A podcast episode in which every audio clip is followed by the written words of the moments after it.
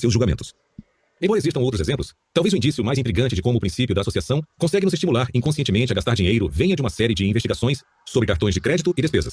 Na vida moderna, os cartões de crédito são um dispositivo com uma característica psicologicamente notável.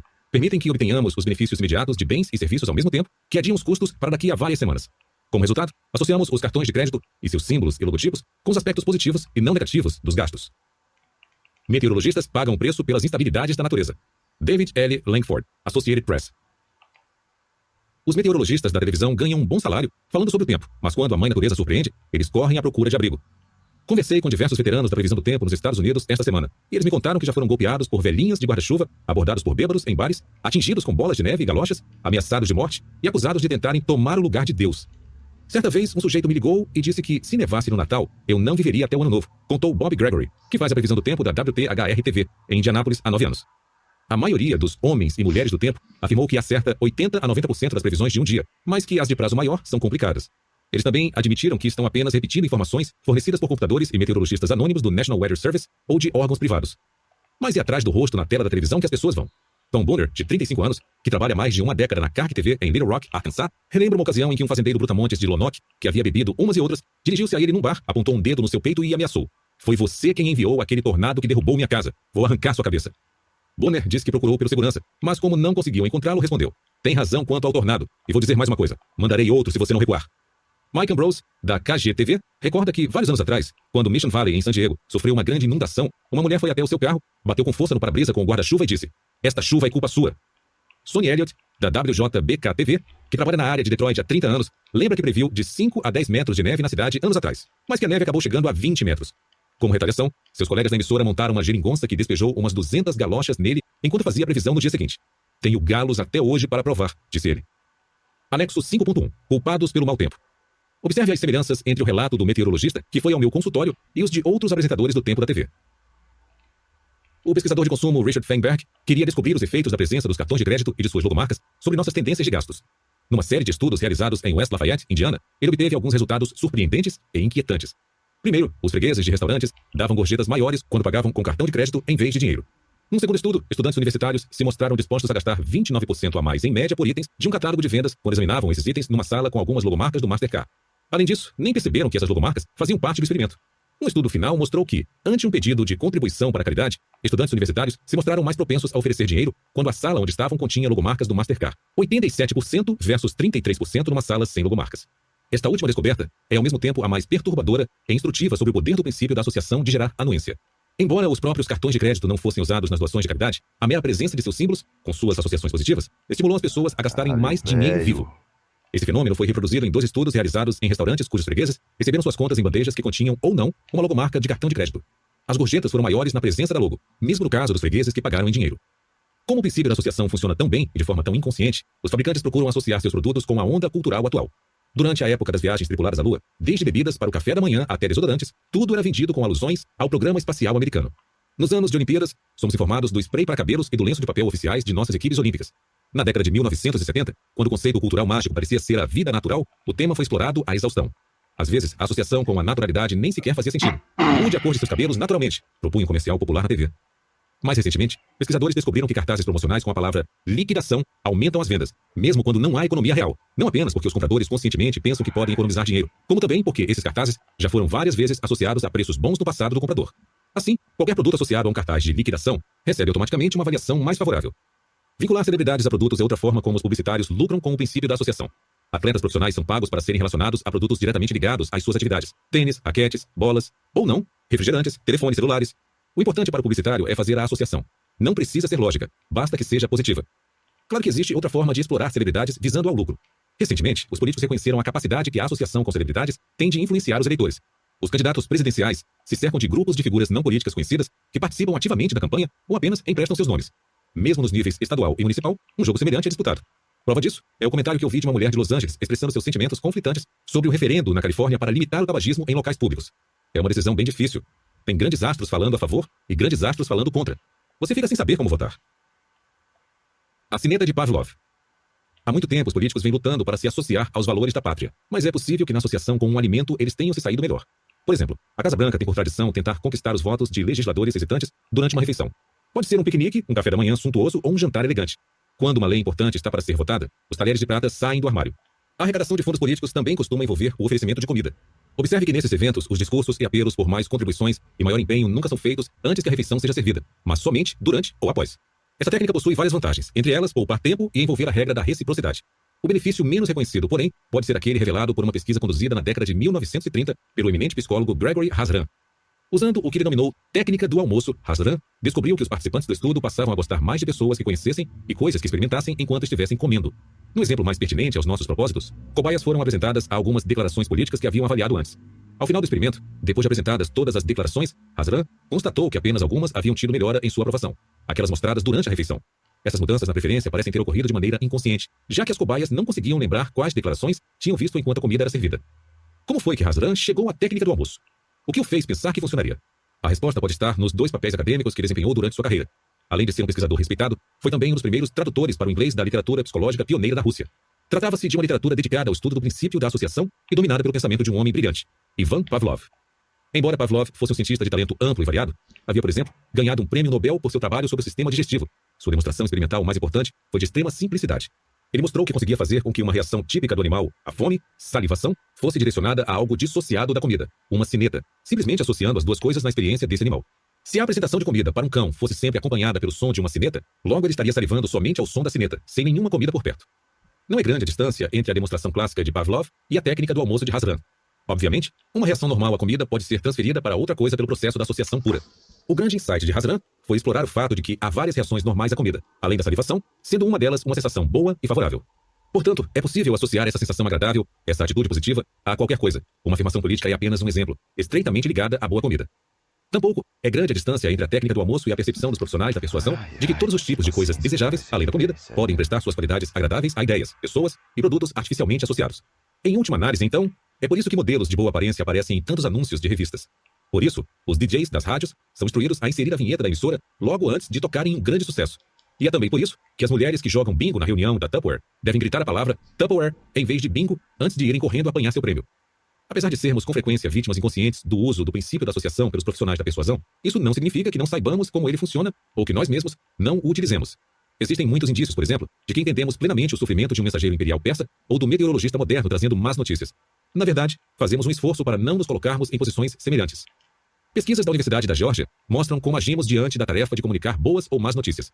Estudantes que aguardavam o início de um experimento foram incumbidos de informar a um colega que ele recebera uma importante chamada telefônica. Na metade das vezes, a ligação deveria trazer boas notícias, e na outra metade, más notícias. Os pesquisadores descobriram que os estudantes transmitiam a informação de maneira bem diferente, dependendo de seu teor. Quando a notícia era positiva, os estudantes não deixavam de expressar esse fato. Você acabou de receber uma ligação com ótimas notícias. É melhor falar com o pesquisador para saber os detalhes. Quando a notícia era desfavorável, mantinham distância dela. Você acabou de receber uma ligação. É melhor falar com o pesquisador para saber os detalhes. Obviamente, os estudantes já haviam aprendido que para serem populares, deveriam se associar apenas a boas notícias, não a más. Do noticiário e da previsão do tempo aos esportes. Muitos comportamentos estranhos podem ser explicados pelo fato de que as pessoas entendem o princípio da associação o suficiente para se relacionarem aos acontecimentos positivos e se afastarem dos acontecimentos negativos, ainda que não os tenham causado. Um dos comportamentos mais estranhos nesse sentido ocorre na grande arena dos esportes, mas as ações dos atletas não são um problema. Afinal, no contato acalorado do jogo, eles têm direito a agir ocasionalmente de maneira excêntrica. O que causa estranheza é o fervor muitas vezes irracional, ilimitado e exagerado dos torcedores. Como podemos explicar a violência das torcidas na Europa, o assassinato de jogadores e juízes por multidões descontroladas de torcedores sul-americanos, ou a profusão desnecessária de presentes dos torcedores aos já ricos jogadores de beisebol americanos no dia especial reservado para homenageá-los? Racionalmente, nada disso faz sentido. É apenas um jogo, não é? Mais ou menos. O relacionamento entre esporte e torcedor fanático não tem nada de leviano. É sério, intenso e altamente pessoal. Uma boa ilustração envolve um soldado da Segunda Guerra Mundial que retornou à sua casa nos Balcãs após a guerra e pouco depois parou de falar. Exames médicos não detectaram qualquer causa física para o problema. Não havia ferimento, lesão cerebral ou distúrbio vocal. Ele conseguia ler, escrever, entender uma conversa e cumprir ordens, mas não conseguia falar, nem com seus médicos, nem com seus amigos, nem mesmo com a família. Perplexos e exasperados, seus médicos o transferiram para outra cidade e o internaram num hospital de veteranos, onde ele permaneceu 30 anos, jamais rompendo seu silêncio autoimposto e mergulhando numa vida de isolamento social. Até que um dia, em sua enfermaria, um rádio estava transmitindo uma partida de futebol entre o time de sociedade e um rival tradicional. Quando, num ponto crucial da partida, o juiz marcou falta contra um jogador do time da cidade do veterano mudo, este saltou da cadeira, fitou o rádio e proferiu suas primeiras palavras em mais de três décadas. Seu imbecil, está tentando entregar a vitória a eles? Dito isso, voltou à sua cadeira e ao silêncio que nunca mais violou. Duas lições importantes podem ser extraídas dessa história real. A primeira envolve o grande poder do fenômeno. O desejo do veterano de ver o time de sociedade vencer foi tão forte que produzia um desvio de seu modo de vida solidamente arraigado. A segunda lição revela muito sobre a natureza da união dos esportes com os torcedores, crucial ao seu caráter básico. Trata-se de algo pessoal. O fragmento de identidade que aquele homem traumatizado e emudecido ainda possuía foi mobilizado pelo jogo de futebol. Por mais que seu ego houvesse se enfraquecido após estagnar, mudo, por 30 anos numa enfermaria de hospital, ele foi estimulado pelo resultado de uma partida. Por quê? Porque ele, pessoalmente, se sentiria humilhado com uma derrota do time da cidade e, pessoalmente, se engrandeceria com uma vitória. Como? Pelo princípio da associação. A simples ligação com a sociedade natal o fisgou, o envolveu e o associou ao triunfo ou ao fracasso iminente. Como disse o famoso escritor Isaac Asimov, ao descrever nossas reações às partidas a que assistimos, em condições normais, você torce por seu sexo, sua cultura, sua localidade. E o que você quer provar é que você é melhor do que a outra pessoa.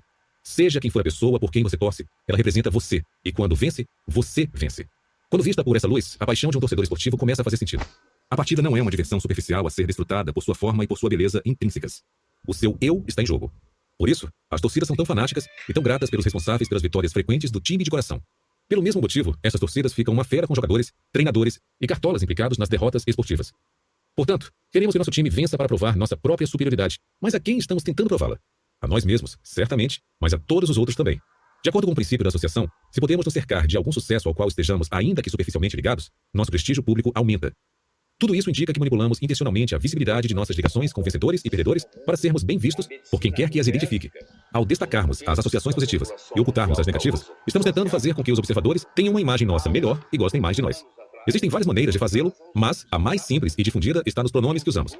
Você já notou, por exemplo, a frequência com que os torcedores, após a vitória de seu time, se aglomeram perto de uma câmera de TV, erguem seus dedos indicadores e bradam: Somos campeões! Somos o número um! Observe que o grito não é eles são campeões, ou mesmo nosso time é campeão. A pessoa usada é nós, indicando a identidade mais próxima possível com o time. Observe também que nada parecido ocorre em caso de derrota. Nenhum telespectador jamais ouvirá o brado: Estamos em último lugar, somos os piores. Quando o time do coração perde, é hora de se distanciar dele. Nesse caso, o pronome nós dá lugar ao pronome isolador eles. Para provar o fato, certa vez realizei um pequeno experimento em que estudantes da Arizona State University receberam ligações pedindo que descrevessem o resultado de uma partida de futebol americano disputada pelo time da faculdade semanas antes.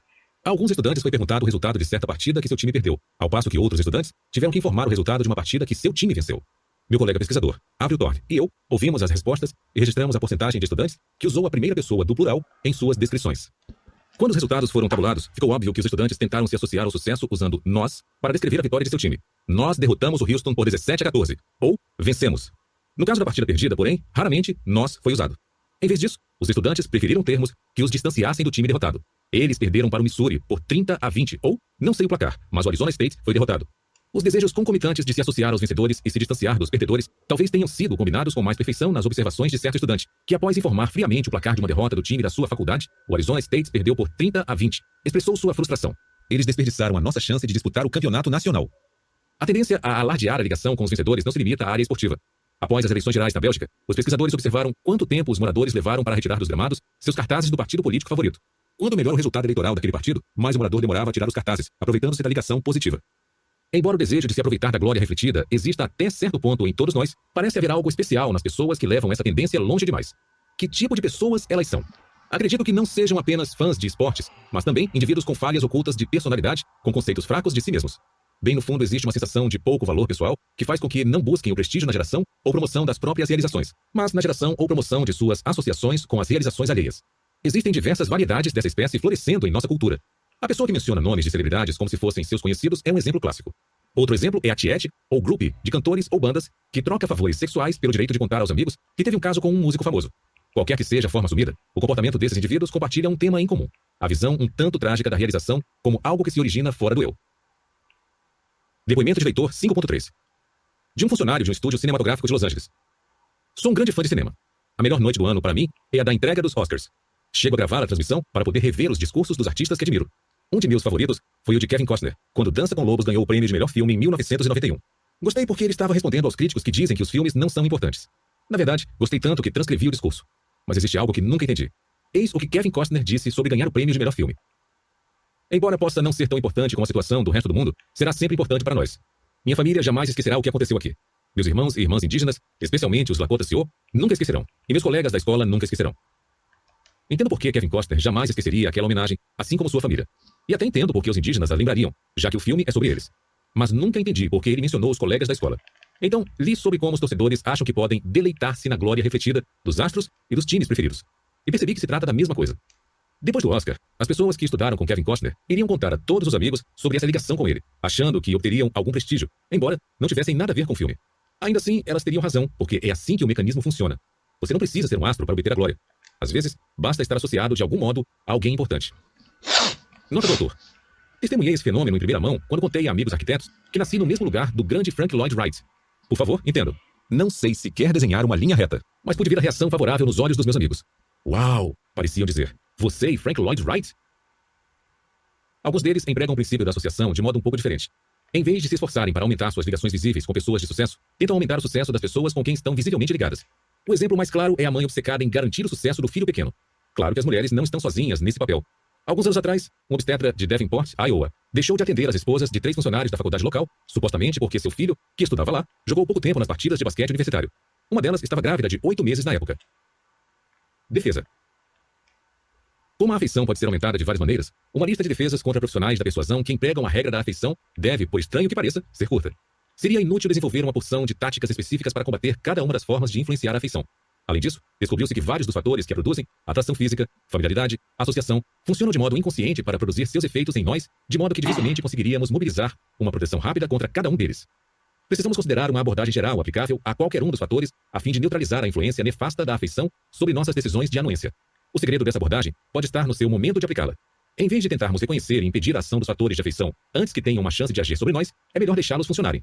Nossa vigilância deve estar voltada não para as coisas que possam produzir uma afeição indevida por um profissional da persuasão, e sim para o fato de que esta foi gerada. O momento de acionar a defesa é quando percebemos que estamos gostando mais do que deveríamos do profissional sob aquelas circunstâncias. Ao concentrarmos nossa atenção nos efeitos e não nas causas, podemos evitar a tarefa laboriosa, quase impossível, de tentar detectar e rechaçar as muitas influências psicológicas sobre o que nos faz gostar de alguém. Em vez disso,